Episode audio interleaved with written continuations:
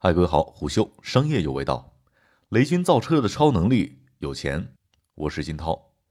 昨天旷日持久的小米发布会来到了第二天，而就在晚上发布会开始的前夕，网上突然传出了小米正式进军造车行业的消息，并且得到了雷军本人的官方认证。二零二一新年伊始，关于小米造车的各种消息层出不穷，但笔者在当时的文章《小米造车图什么》当中提到过。无论怎么样，小米要不要造车已经不取决于他自己，而是只要小米还想赚钱，还想继续发展下去，小米就势必要造车。具体的理由，前面文章中有提到，其主要原因就是小米占总营收百分之五十九的手机业务遇到了瓶颈，和 AIoT 业务需要弥补智能设备、智能办公、智能家居之后的生态最后一链——智能出行。不过，虽然小米要造车这事儿十有八九是肯定的，但是关于小米造车的细节还不清楚，所以笔者便耐心地听完了全场发布会。结果，直到小米发布会的最后几分钟，雷军才开始揭晓小米进军智能电动汽车行业的故事。而笔者听来听去，就只得知了一个雷军造车的核心竞争力就是有钱。雷军称，到二零二零年年末，小米集团的现金金额达到一千零八十亿人民币，所以进军造车，我们亏得起。自二零二一年一月十五号集团董事会提议研究电动汽车发展前景开始，到今天共七十五天当中，小米进行了八十五场业内拜访沟通，与两百多位汽车行业资深人士进行了深度交流，开展了四次管理层内部讨论会以及两次正式的董事会。此外，雷军还与多位身边的朋友进行了交流，虽然也有朋友给出了反面的意见，但是更多的朋友给出的是支持的声音。并且雷军早在二零一三年就拜访过马斯克，并且对认为特斯拉能够夺得当时市场的认可，有很大一部分是智能所带来的。所以，尽管雷军说在过去的这段时间里面，每天都会在想出一百个进军造车理由之后，又想出一百个不能进军造车的念头，最终是以以下三个理由让他最终下定决心进军的：一、小米集团有一万多人的工程师团队；二、全球第三的手机业务做支撑。三全球最完善的智能生态，而即便基于上述三点优势，最终造车失败，小米也有足够的资金亏得起这场挑战。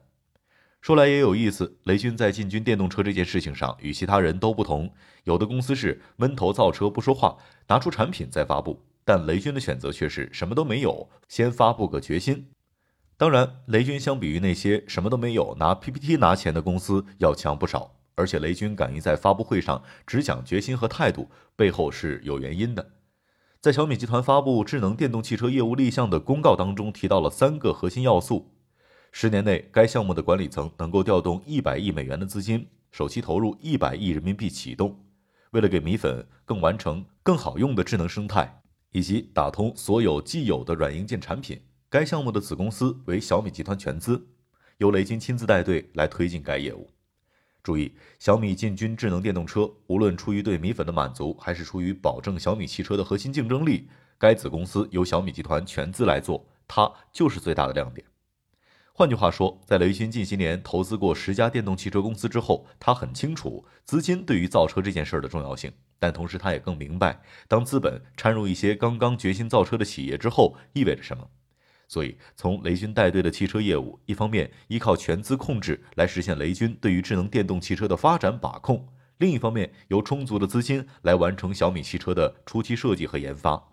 当然了，无论是一百亿人民币还是一百亿美元，对于汽车这个行业来说都算不上什么。像戴森那样富有的公司，在推行电动汽车试验项目当中砸了五亿英镑，什么都没得到，便最终草草收场。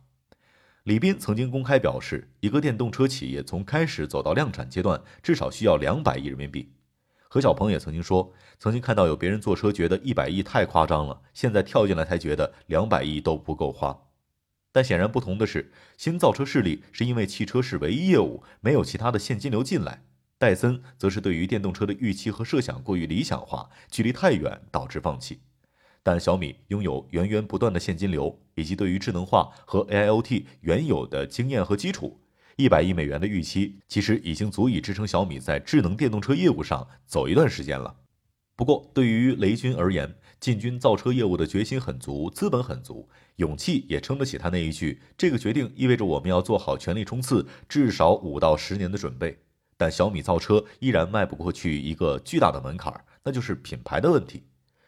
小米一直以来秉持的是技术为本、性价比为纲，在几乎所有小米产品的发布会当中，一定会有这样一个环节——对比竞品。熟悉的人都知道，小米一定会做到同样的价格配置更高，或者同样的配置价格更低。这个金字招牌是小米获得米粉信赖的核心原因。那么，尽管电动汽车行业的如今发展的已经相对成熟，小米可以在供应商当中找到成熟且价格合适的方案来提供，例如三电等核心部件。但生产工厂的建设、汽车的其他方面，小米是既缺时间又少经验。想要模仿手机那样利用绝对成熟的方案来通过优化压低成本，其难度根本不是一个量级。这样就会带来一个核心的问题：如果小米做不到性价比，那么小米汽车如何获得所谓米粉的青睐，以及小米这一块金字招牌？另外，如果小米做到了性价比，接下来还会面临某个友商已经遇到的问题，那就是品牌形象建立之后，想要走从低到高的产品形态，面临的阻力将会是巨大的。换句话说，当小米这一块招牌，也就是最核心的竞争力不复存在，小米如何能够获得市场的认可？况且这还没提到，当小米汽车面世之时，市面上的产品已经能够做到怎么样的物美价廉，小米又如何凸显自身竞争力？诚然，雷军在最后关于汽车业务的讲述当中，笔者能够看到他对这个挑战的热情和信心。不过，市场的残酷就是，锤子手机感动了千万人，却无法换来如期的销量。雷军要想在小米集团迎来十一周年之际迈出正确的一步，可能需要付出比前面这十年多几倍的努力，才有可能真的实现。年轻人的第一台电动车，雷军的路才刚刚开始。虎嗅商业有味道，商业动听。我是金涛，下期见。